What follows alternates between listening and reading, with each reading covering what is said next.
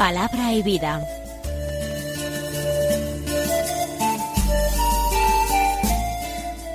Con el padre Manuel Horta, desde Sevilla.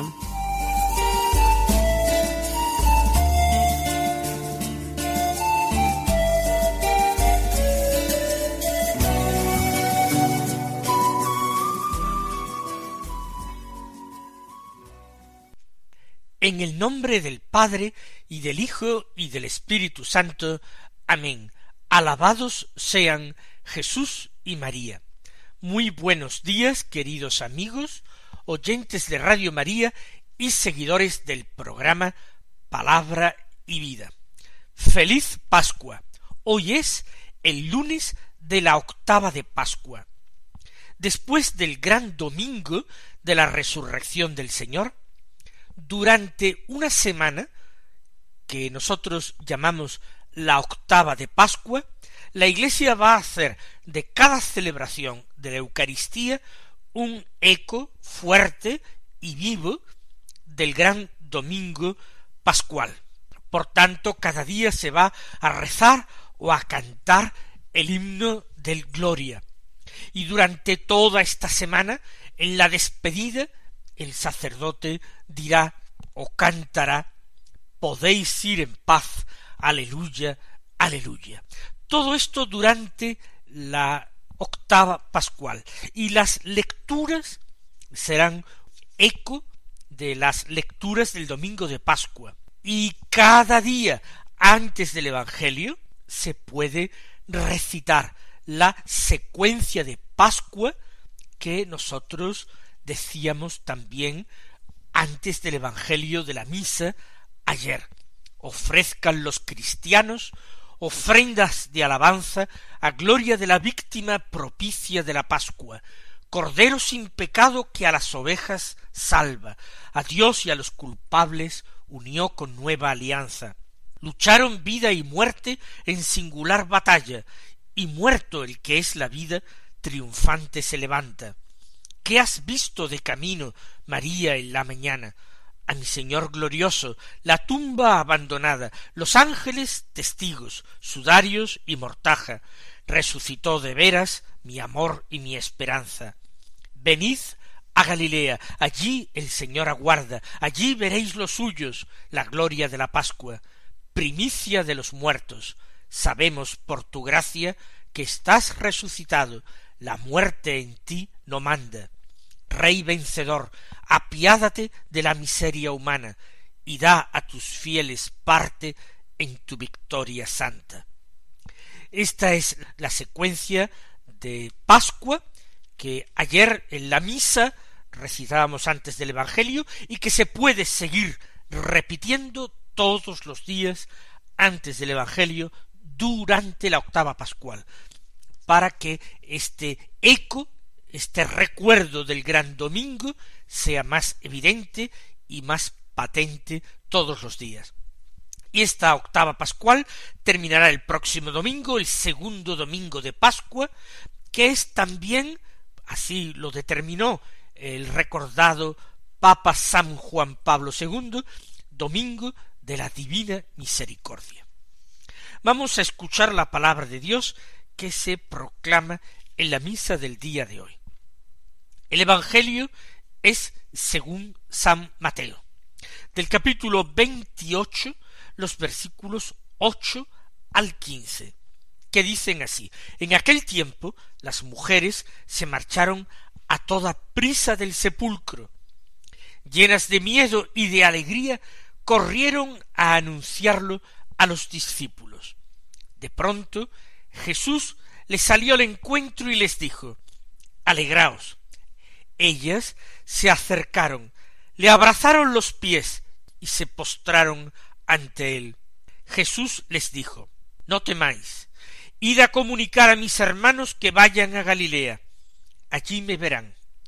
Mientras las mujeres iban de camino, algunos de la guardia fueron a la ciudad y comunicaron a los sumos sacerdotes todo lo ocurrido.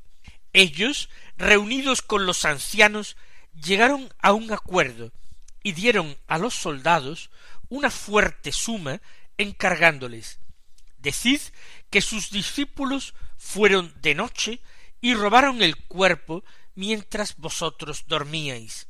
Y si esto llega a oídos del gobernador, nosotros nos lo ganaremos y os sacaremos de apuros. Ellos tomaron el dinero y obraron conforme a las instrucciones, y esta historia se ha ido difundiendo entre los judíos hasta hoy. Los relatos de la resurrección del Señor y sus apariciones a los discípulos no son fáciles de concordar. Es donde más divergen todos los evangelios, incluidos los sinópticos, Mateo, Marcos y Lucas, que tienen unas fuentes parecidas y narran las cosas también de forma semejante y a veces incluso con las mismas palabras. Pero en estos relatos varían mucho unos de otros. Lo fundamental es que Jesús resucitó al amanecer del domingo. Lo fundamental es que lo vieron resucitado, en primer lugar, una mujer, María Magdalena, o unas mujeres, y que después lo vieron los apóstoles y otros discípulos, y que durante un tiempo se les apareció y les fue hablando, instruyendo todavía antes de subir al cielo en su ascensión. Cuarenta días después. Esto es lo central, lo fundamental, aquello en lo que coinciden los evangelios. En los detalles varían mucho. Si nosotros quisiéramos hacer una concordancia, encontraríamos alguna dificultad. Podemos en algunas cosas intentarlo. Por ejemplo, en Mateo no es solamente María Magdalena, sino que María Magdalena va acompañada de otra mujer, de otra María. En otros evangelios de varias mujeres. Se encuentra la losa quitada. En este evangelio de San Mateo hay un ángel que ha corrido la losa y les dice a las mujeres alegraos. Y ellas marchan y ellas corren. En el camino van a encontrar a Jesús resucitado en el Evangelio de San Mateo. Pero en San Juan, no en San Juan, María Magdalena ve a Jesús en el huerto. ¿Sería posible concordarlo? Podemos imaginar que las mujeres que acompañan a María Magdalena vuelven a sus casas o a sus hogares o a los lugares donde están alojadas en Jerusalén mientras María Magdalena va directamente a los apóstoles. O quizás, como el caso de Pedro y Juan más tarde, ella corre más que las otras mujeres, se adelanta y ella es la que da la noticia a Pedro y a Juan. Y después ella misma vuelve al sepulcro y allí verá a Jesús, mientras que a lo mejor las otras mujeres en el camino pudieron tener esa aparición de Jesús resucitado, la misma que María Magdalena tuvo en el huerto. Es lo de menos. Nosotros tomamos ahora lo que nos interesa, que es el relato de San Mateo. Las mujeres que han visto el sepulcro de Jesús vacío, que han recibido un mensaje del ángel que les ha dicho alegraos, id a los discípulos, llenas de miedo y de alegría, corren a anunciarlo a los discípulos. Es decir, en el Evangelio de San Mateo, estas mujeres son fieles al encargo recibido. Hay dos sentimientos, miedo y alegría. En el Evangelio de San Marcos predomina el miedo, y ellas se vuelven sin decir nada a nadie, en Lucas, por el contrario, predomina la alegría. Y las mujeres van a los discípulos anunciar la resurrección del Señor, aunque no son creídas. La mirada de cada evangelista interpreta los hechos. La verdad es que hubo temor grande y al mismo tiempo gozo intenso. Ya la visión de Marcos subraya el temor reverencial grande, mientras que Lucas subraya la alegría y el gozo pascual.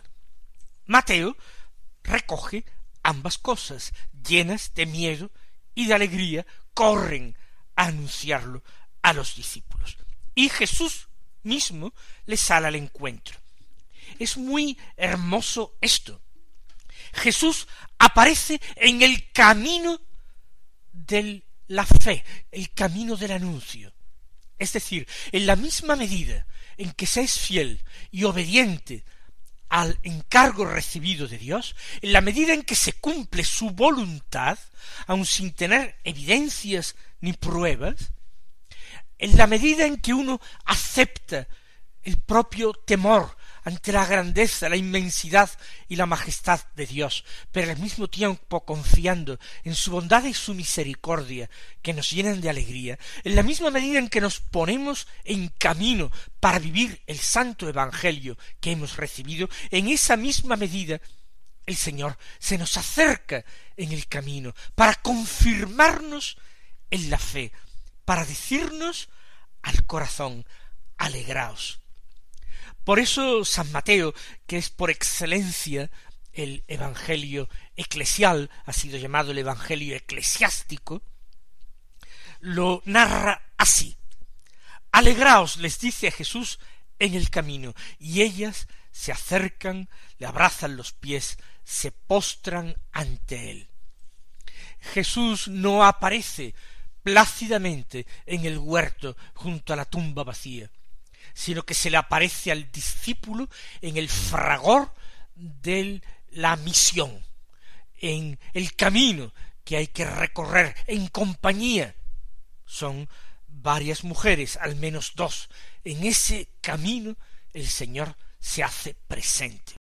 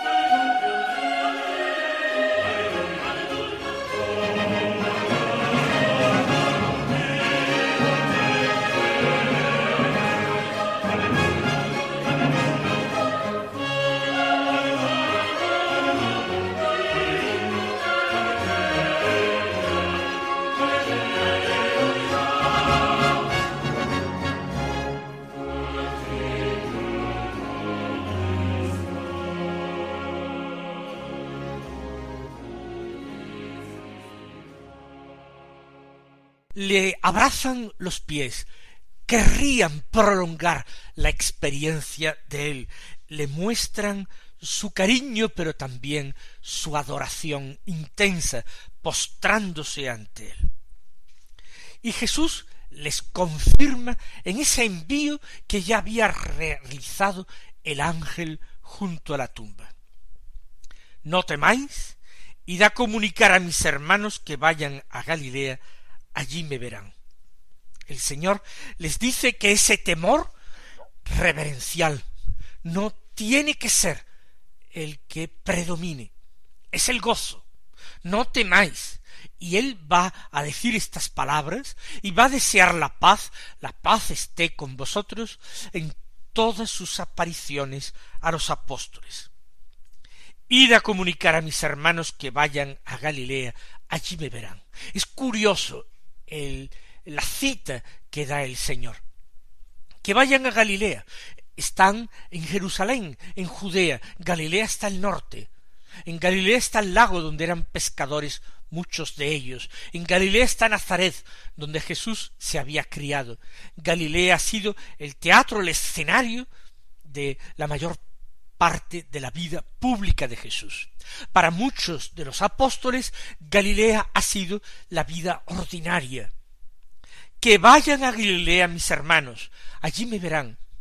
No me van a descubrir en la tumba vacía. Jesús nunca dicen que vayan a honrarle en la tumba vacía, que vayan a Galilea, y allí podrán tener experiencia de él en la vida ordinaria. A las mujeres en el camino, los discípulos en Galilea.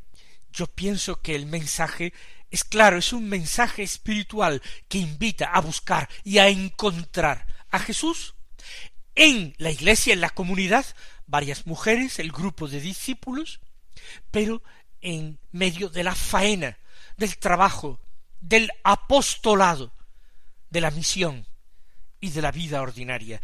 Ese es el lugar de encuentro, ese es el lugar de revelación. Mientras las mujeres iban de camino, algunos de la guardia fueron a la ciudad y comunicaron a los sumos sacerdotes todo lo ocurrido. ¿Qué es todo lo ocurrido? Yo no creo que aquellos soldados que custodiaran la tumba vieran realmente a un ángel corriendo la losa. Eso es una forma de explicar. No tuvieron ninguna revelación de Dios aquellos hombres.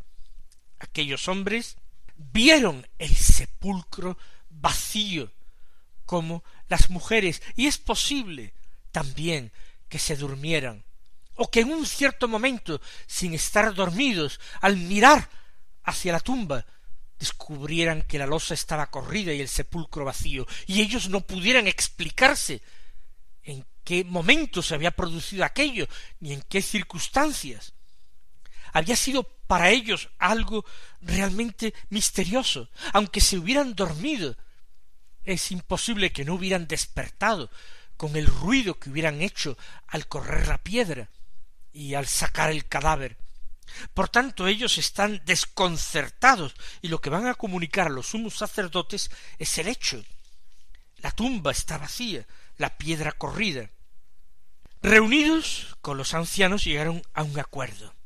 No dar impresión de sobrenaturalidad en lo que había ocurrido, que no quedase eh, absolutamente ningún resquicio abierto a la posibilidad de la resurrección. Los sobornan, los sobornan con dinero y les encargan decid que sus discípulos fueron de noche y robaron el cuerpo mientras vosotros dormíais.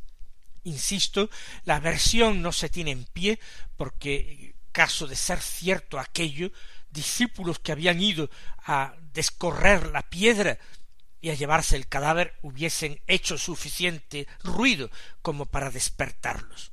Pero ellos aceptan el soborno y aceptan propalar esa interpretación.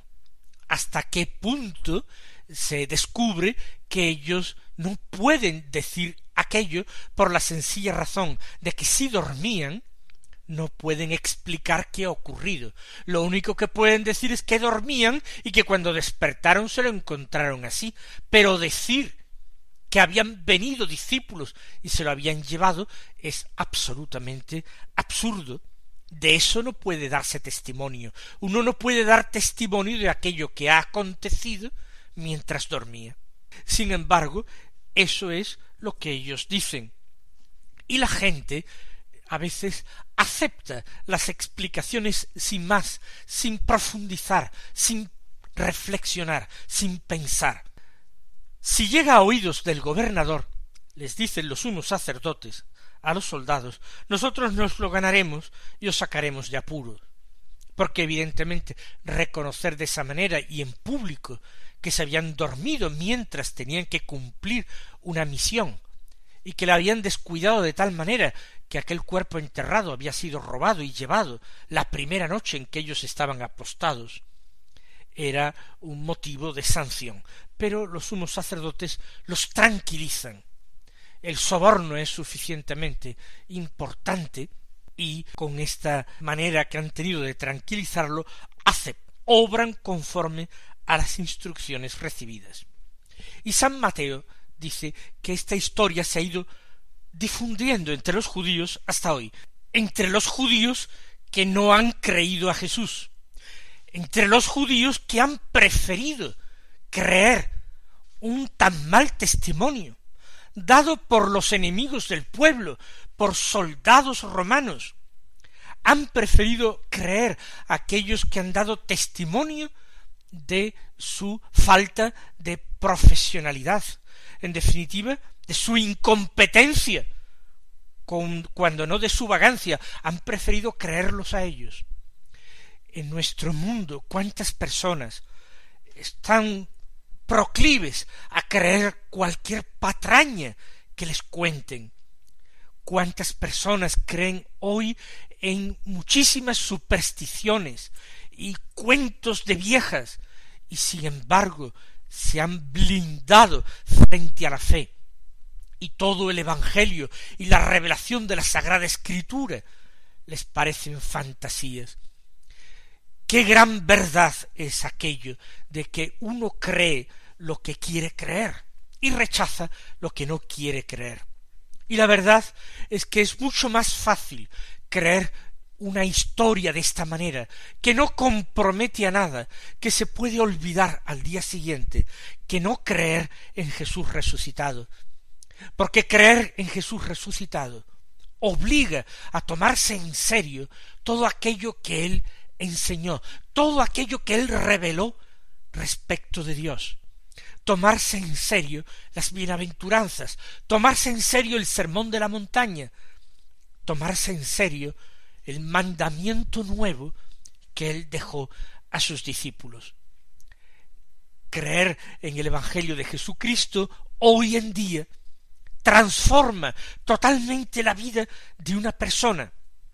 Y esto es lo que en el fondo se rechaza. Uno siente pereza para creer, porque no quiere perder sus privilegios, porque uno se afana en defender sus intereses y su comodidad.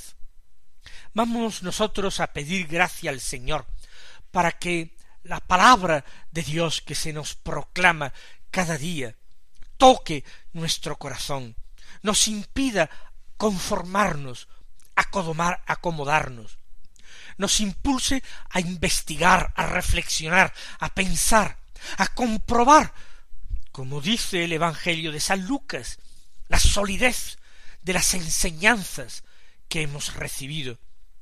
Vamos a pedir gracia al Señor para que la conversión que hemos estado pidiendo y procurando a lo largo de todo el tiempo de la cuaresma, la continuemos ahora en el tiempo pascual, pidiendo como gracia y procurando con nuestras obras. Mis queridos hermanos, que el Señor os colme de bendiciones en este tiempo sagrado de la Pascua, que Él os llene de alegría, de júbilo sin medida, de esperanza, que el Señor os conceda su paz y os muestre como a las mujeres en el camino, en el camino de vuestra vida, os manifieste su rostro. Y hasta mañana, si Dios quiere.